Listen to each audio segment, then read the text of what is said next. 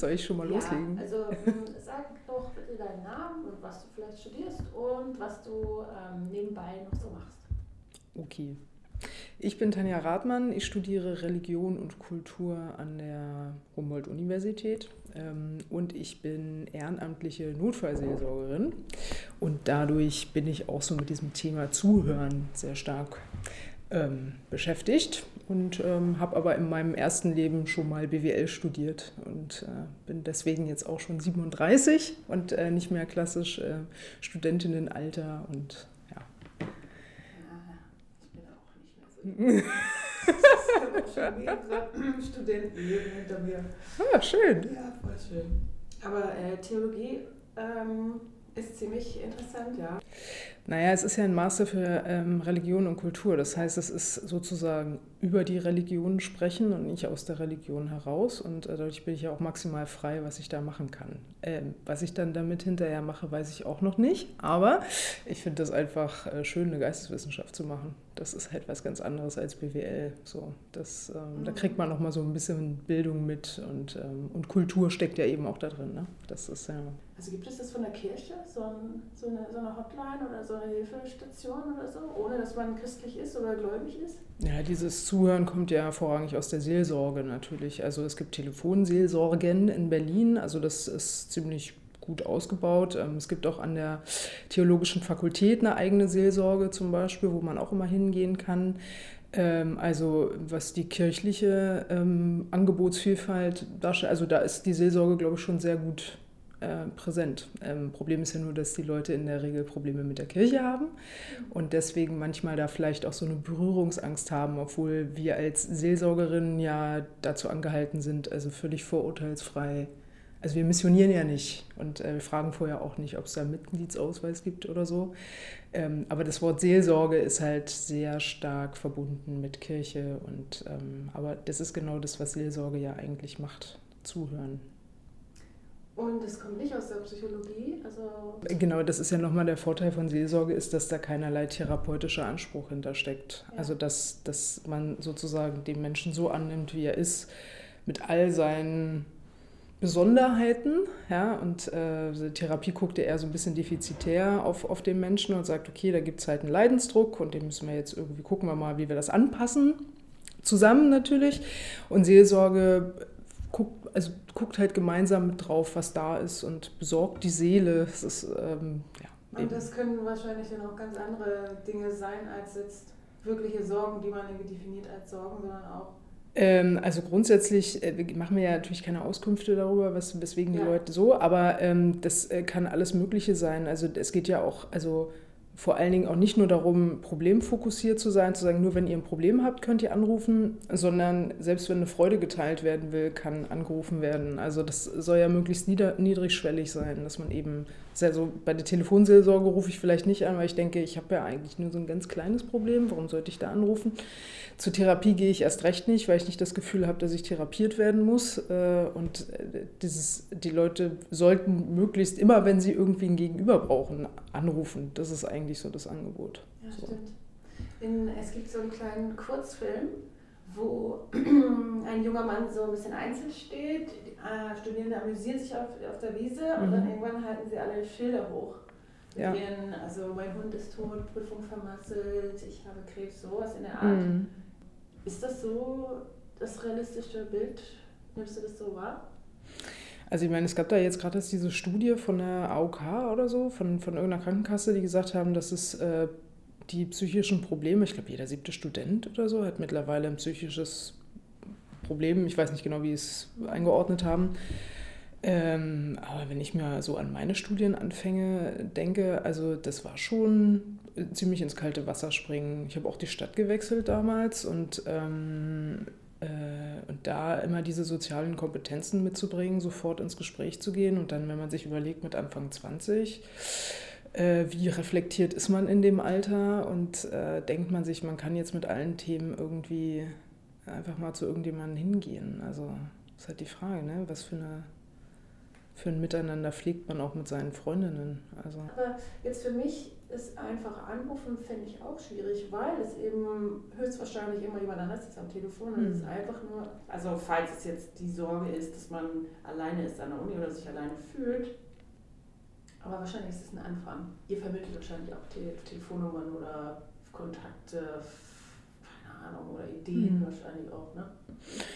Ja, ja, klar. Also ich meine, die haben natürlich auch die Leute, die da sitzen, haben auch ein Netzwerkwissen. Das heißt, also Berlin hat ja ein breites Hilfeangebot, wenn das da an Grenzen stößt, also wo Zuhören allein nicht mehr reicht. Also das identifiziert natürlich nur der oder die Anrufenden. Also das, macht, das machen nicht wir, also wir stellen keine Diagnose, aber äh, die wissen auch, dass man sagt, ähm, ähm, es gibt den Krisendienst, es gibt eine Telefonseelsorge, ähm, es gibt auch eine psychologische Beratung äh, innerhalb der Uni, also so, dass es halt diese Sachen, diese Anlaufstellen eigentlich auch gibt. Der, der, der wirklich große Vorteil ist ja, dass wir anonym sind.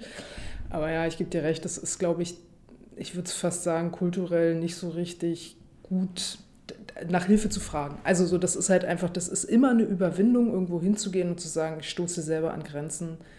Und wenn es nur, ich weiß nicht, wen ich anrufen kann, mit wem ich das teilen kann, das ist ja auch mhm. super schambehaftet. Also zu sagen, ich habe niemanden, ist ja auch eine Sache, die so, wieso hast du nur niemanden? Das geht nicht. Und ich glaube aber auch, dass an Universitäten das wirklich so ist, dass die Leute, also die Studierenden denken, sie müssten mit ihren eigenen, mit ihrem Problem alleine klarkommen. Also weil das ist ja, ne, man studiert ja, man muss selber lernen und das ist, da ist ja schon noch sehr viel Eigenständigkeit gefordert und ich glaube, das ist zum Beispiel so ein Auftrag, den ich auch sehe mit der Nightline, zu sagen, du musst nicht alles alleine schaffen. Du kannst auch mal an den Punkt kommen, wo es sinnvoll ist, mit wem anders darüber zu reden, selbst wenn du den nicht kennst. Weil die Leute, die da sitzen, sind ja auch nur geschult, also nur, die sind erstmal darin geschult, vorurteilsfrei zuzuhören und mal hier und da eine Frage zu stellen. Und im besten Fall ist am Ende, stellt sich eine Problemlage ganz anders dar oder man sagt halt irgendwie, ach, oh, jetzt weiß ich, wie der nächste Schritt ist oder so. Und das, das kriegt man nicht hin, wenn man nur in seinem eigenen Kopf ist. Mhm. Äh, zwei Fragen. Zum einen, äh, wer sitzt da tatsächlich? Wen bekommt man da an die Leitung? Und zweite Frage, wann ist der richtige Zeitpunkt anzurufen? Also erstmal ist es äh, eher ein Zuhörtelefon von Studierenden für Studierende. Das heißt, äh, da ist schon eine gewisse Augenhöhe schon dadurch ähm, sichergestellt. Da sitzen ähm, Studierende, die sehr motiviert sind darin, ähm, das Zuhören zu lernen, die geschult worden sind an einem Wochenende nach den Prinzipien von Carl Rogers. Der war Therapeut mal, aber der hat gesagt, ähm, alles, was man erstmal braucht, ist, dass man mit viel Empathie, mit, mit einem offenen Ohr, wertfrei ähm, präsent ist und zuhört ähm, und wertschätzend dabei ist. Ähm, und das lernen die in einem Dreitages-Workshop auch über viele, viele Rollenspiele, um da einfach auch, also die erste ähm, das kann, kann man für sich selber mal so testen, wenn jemand mit einem Problem kommt, ist man sofort in dieser Stimmung, dass man sagt, man möchte sofort eine Lösung finden. Also man möchte, man ist sofort dabei, einen Ratschlag zu geben. Und das ist eine Sache, die in dieser Schulung zum Beispiel ganz klar äh, äh, vermittelt wird, dass das dann nicht der Job ist. Also weil das ist ja manchmal so eine Sache, die man selber als total störend findet, dass da halt, man kommt mit einem Problem, möchte sich vielleicht einfach nur mal auskotzen und dann kommt es, ja, aber du musst es doch nur so und so machen. Das heißt, die Leute, die da am Telefon sitzen, die machen das genau nicht. Ähm, und die sind halt einfach, ähm, denen kann man auch Themen überhelfen, wo man denkt, man, da möchte ich nicht mit Leuten reden, die äh, die ich kenne zum Beispiel, weil mir das selber peinlich ist. Ähm, und unsere Leute wissen, dass das nie den Raum verlassen darf. Das heißt also, das ist da auch, da, da ist eine Sicherstellung der, ähm, also das wird auch nicht aufgezeichnet oder so. Das heißt, ähm, die Leute sind zum einen verschwiegen, also gibt es eine Verschwiegenheit, das haben die, das können die erwarten, die anrufen. Und gleichzeitig, dass der, der anruft, auch mich, also für sich eine Möglichkeit hat, sich, wenn der belastet ist an der Stelle durch den Anruf, durch eine, durch eine zweite Person im Raum da auch hinterher wieder Psychohygiene zu machen. Das heißt also, man muss keine Angst haben, dass man jemanden belastet, wenn man irgendwo anruft. Und man muss auch keine Angst vor Ratschlägen haben. Das, das findet da nicht statt. Mhm, mhm. Wie, wie äh, wann ist die Nightline offen oder frei oder wann kann man anrufen? Ähm, also mein Dienstags äh, zwischen 20.30 Uhr und 0 Uhr. Es gibt aber deutschlandweit noch ganz viele andere Nightlines. Das heißt also, wenn man Mittwochabend mal das Problem, also das Gefühl hat, man möchte, da war ja noch die Frage, ab wann ruft man denn mal ähm, äh, an. Also immer dann, wenn man das Gefühl hat, man möchte jetzt mal mit jemandem reden. Das ist kein Problem, zu groß oder zu klein. Und es muss auch kein Problem sein, weswegen man anruft. Wenn man einfach das Gefühl hat, man möchte jetzt einfach mal nett mit jemandem reden, dann kann man das auch tun. Also ich meine, es gibt doch auch diese Silber, wie heißt das, Silbernetz? Silberlein für die äh, Senioren. Wenn, da gibt es auch so ein Telefon, wo man sagt, wo, wo einsame Senioren der Meinung sind, sie bräuchten jetzt mal einen Ansprechpartner, dann ist dafür ein Zuhörtelefon geschaffen worden, sozusagen. Dass, dass man einfach auch mal nett plaudern kann. Äh, so. Da fällt mir Domian ein. Ja, wobei Domian natürlich, sag ich mal, also erstmal ist das alles andere als anonym so, ja, ne? Und, ähm, und, es, und es geht ja wirklich da, also da war es ja, ich, ich kenne Domian jetzt nicht ganz so genau, aber ich glaube, der hat im Prinzip hat Domian das äh, ähnlich gemacht, nur dass ich weiß gar nicht, ob, der, ob, er das psychologisch noch aufbereitet hat. Also ob er da noch sozusagen. Also er nee, hat immer gesagt, ähm, wenn das Gespräch zu Ende war, dann hat er gesagt, ich leite dich noch an meine Therapeuten oder Psychologen im Hintergrund weiter. Aber mehr hat man davon nicht erfahren, sozusagen. Ja, ja also ich, genau, also das ist aber eine, schon eine ziemliche Abgrenzung nochmal, also dass die Nightline wirklich kein psychologischer Dienst ist. Also das, das ist ja dann häufig auch so eine, so, eine, so eine Hemmschwelle, dass man sagt, äh, es gibt dann irgendwie so eine keine Ahnung, eine Stigmatisierung, weil ich rufe jetzt, nehme jetzt Hilfe in Anspruch, weil ich offensichtlich wirklich ein schwerwiegendes Problem habe, sondern dass wir Menschen sozial sind und einfach ab und zu mal plaudern wollen oder mit jemandem reden möchten. Das ist eher das Angebot, was die Nightline ist. Mhm. Und ähm, welche Arten, auf welche Arten kann man euch erreichen? Ist, ist das schon neumodisch auf Instagram und sowas? Ähm, wir sind erstmal nur telefonisch zu erreichen. Wir haben aber auch eine Website auf der, ähm, bei der Humboldt-Uni, also Humboldt-Uni Nightline, findet man uns. Ähm, also das ist ein reines Telefon erstmal wirklich, ganz klassisch. Man muss noch anrufen, wir haben noch keinen Chat. Ich glaube, es gibt Nightlines, die das mittlerweile anbieten.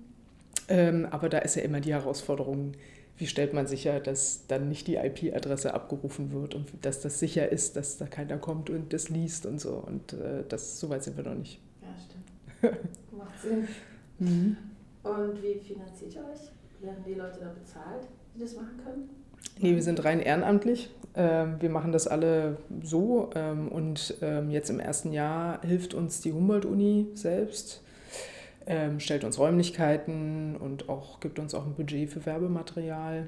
Ähm, aber ab dem Wintersemester ist der Anspruch, dass wir unabhängig von der Uni sind. Das heißt also, dass wir da eine Alternativfinanzierung finden, ähm, weil die Nightline-Prinzipien, also in anderen deutschen Städten ist das auch so. Der Verein soll, also wir gründen gerade noch einen Verein und dieser Verein soll äh, maximal unabhängig sein.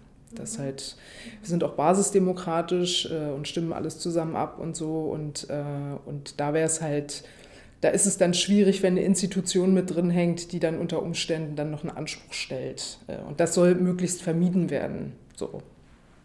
Ihr habt jetzt erst angefangen, letztes Jahr? Wintersemester, ja. Wintersemester. 2019. Und vorher gab es in Berlin das noch gar nicht? Nightline Berlin Nein. Nein. Ah. Das nächste wäre jetzt Potsdam. Ja, wieder. genau, Potsdam. War hm. vor euch, oder was?